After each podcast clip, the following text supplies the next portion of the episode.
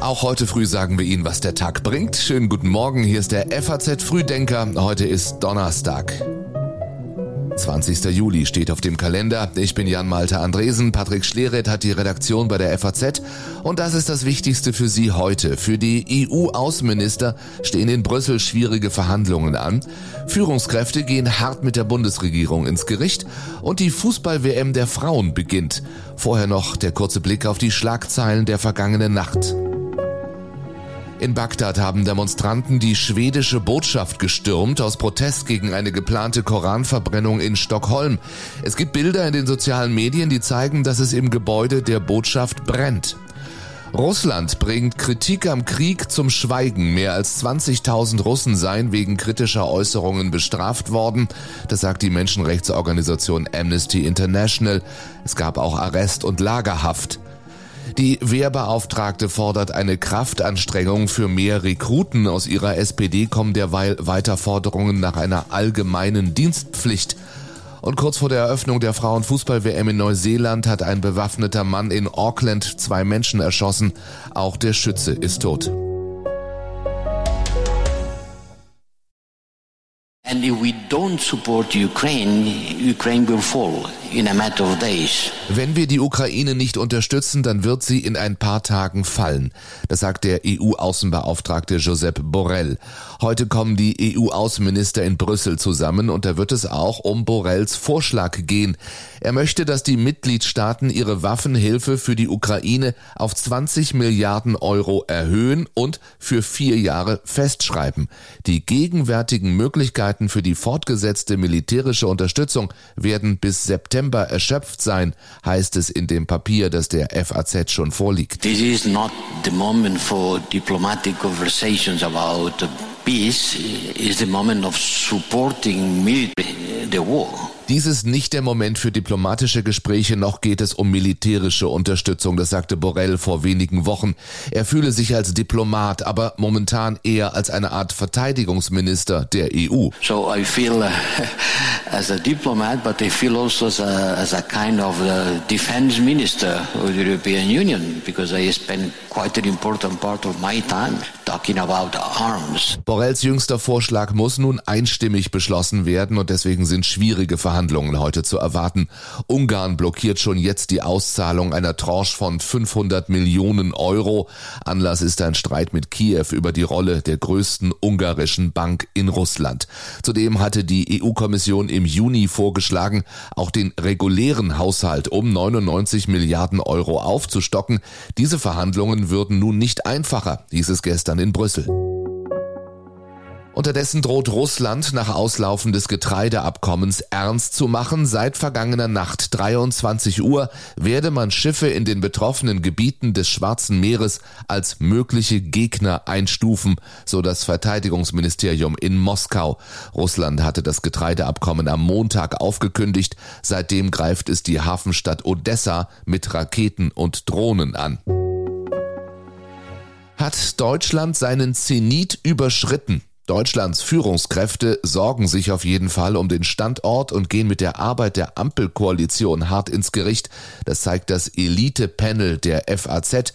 Dafür haben Allensbacher Meinungsforscher fast 500 Entscheiderinnen und Entscheider repräsentativ befragt. Dabei herausgekommen ist, die Sorge um die Wettbewerbsfähigkeit des Standorts ist groß. 77 Prozent der Befragten sehen die hohen Energiekosten als Nachteil im internationalen Konkurrenzkampf. Auch der Arbeitskräftemangel, staatliche Regulierung, digitaler Rückstand und die sanierungsbedürftige Infrastruktur werden als Wettbewerbsnachteile ausgemacht. Drei von vier Wirtschaftsspitzen glauben, die Politik der Bundesregierung schwäche Deutschland. Die Hälfte der Befragten findet, der Staat greife zu viel ein, der Mindestlohn ist dafür nur ein Beispiel. Wie sicher sind die Freibäder? In jedem Sommer wird zuverlässig über Gewalt in Schwimmbädern diskutiert. Anlass jetzt die jüngsten Vorkommnisse in Berlin, wo nun niemand mehr ohne Registrierung ins Schwimmbad kommt. Das heißt, wer zum Beispiel ein Ticket bestellt im Online-Bereich, der muss seinen Namen angeben. Und wenn er dann dieses Ticket hier abholt, dann muss er einen Personalausweis vorzeigen. Das kündigte Berlins regierender Bürgermeister Kai Wegner an. Doch nicht nur in der Hauptstadt gab es Gewalt in Freibädern. In Malsch bei Karlsruhe wurde ein Bademeister verprügelt. In Hamm biss ein Badegast einem Polizisten in den Finger. Die Politik fordert hartes Durchgreifen, ob Bundesinnenministerin Faeser oder Oppositionsführer Friedrich Merz. Der Rechtsstaat muss dort sichtbar sein, um das zu verhindern. Äh, hier muss äh, die Polizei Polizei eingreifen. Bei all diesen Forderungen und Schlagzeilen mögen sich nun viele fragen, müssen wir uns alle vor dem Schwimmbad fürchten?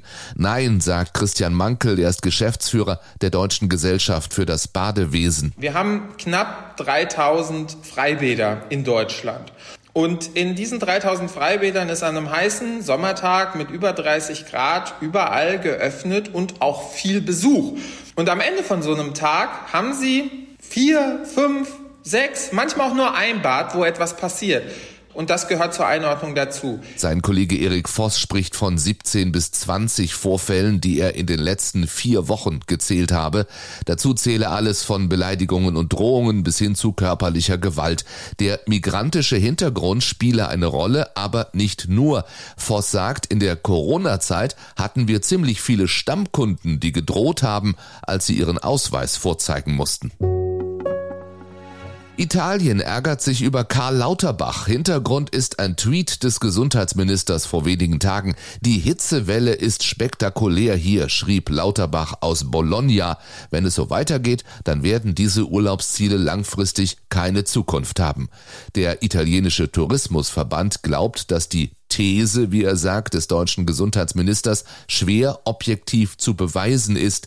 Italien sei in diesem Jahr mit Touristen überfüllt und der Klimawandel nicht erst seit gestern bekannt. Hohe Buchungszahlen bestätigt auch Sven Liebert vom Bundesverband der deutschen Tourismuswirtschaft. Im Moment sozusagen bleibt die Buchungslage vor allem für klassische Urlaubsdestinationen rund ums Mittelmeer hoch und die Leute haben weiterhin Lust auf Sonne. Für heute ist in Italien der Höhepunkt der Hitzewelle vorhergesagt. Deutsche Touristen in Rom versuchen das Beste daraus zu machen. äh, wir reisen ein bisschen durch Italien rum. Und Rom stand mit auf der Liste und es war nicht geplant, dass es so heiß wird. Im Schatten lässt sich aushalten. und alles ist ein bisschen langsamer. Also wenn wir jetzt irgendwo hinfahren, normalerweise vielleicht ein bisschen schneller alles und jetzt sind wir ein bisschen so träge, aber wir freuen uns trotzdem alle. Zumindest in der Mittagszeit gehen wir dann meistens doch nochmal ins Hotel zurück, dass man sich nochmal ein bisschen abkühlen kann zwischendurch. Das äh, hilft doch ganz gut. Nicht nochmal im Sommer, nein.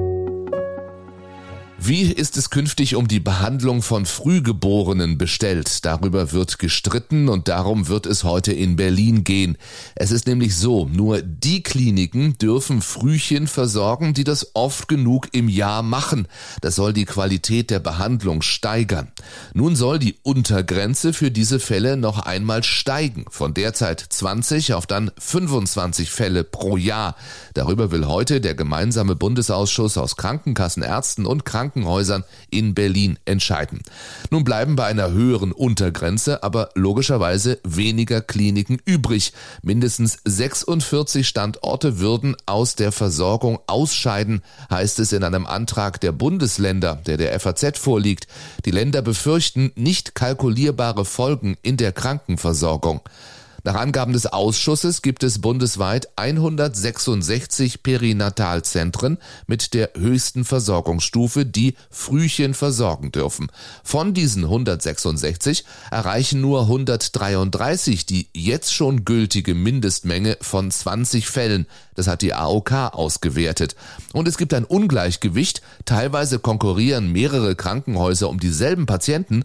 Teilweise wären größere Regionen mit den neuen Vorgaben aber aber ganz ohne spezialisierte Versorgung. Schwangere aus dem Raum Greifswald müssten nach Rostock oder Berlin fahren, Betroffene aus der Gegend um Trier nach Kaiserslautern oder Saarbrücken. Und auch das bringt dieser Donnerstag. Die Fußball-WM der Frauen fängt an.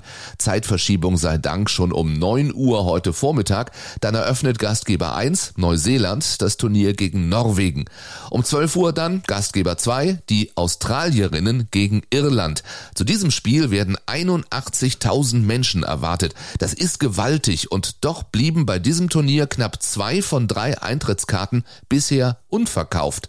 Da machte sich gestern der umstrittene FIFA FIFA-Präsident nochmal selbst zum obersten Kartenverkäufer. New Zealand We want you. We need you. It's never too late to do the right thing. Come to watch the matches. We need full stadiums to warm us all up. Für die deutschen Fußballerinnen geht es erst nach dem Wochenende los mit dem Spiel am Montag gegen Marokko. Danach folgen die Duelle gegen Kolumbien und Südkorea. Die Spielerinnen haben sich akklimatisiert und fühlen sich bereit für ihre Mission, ist zu hören. Und auch die frühere Profispielerin Tuba Tekal ist optimistisch, dass das deutsche Team eine gute Rolle spielen wird. Also ich habe im Hinblick auf diese Weltmeisterschaft ein sehr gutes Gefühl. Was ich da sehe, ist ein echtes Team mit erfahrenen Spielerinnen, Newcomerinnen, eine gute Turniermannschaft, die auch ähm, sich super verstehen. Und spielerisch ähm, sp sprechen wir hier auch von einer Mannschaft, die auf jeden Fall oben mitspielen kann. Und ich traue denen sehr, sehr viel zu. Sie sind stolz und hochmotiviert. Stolz und höchste Motivation, das ist natürlich auch unser Antrieb, ob im FAZ Newsroom oder hier im Frühdenker Podcast Studio. Auch deswegen melden wir uns morgen schon wieder. Ab 6 Uhr früh gibt's den nächsten Podcast mit den Nachrichten am Morgen. Ich wünsche Ihnen einen schönen Donnerstag.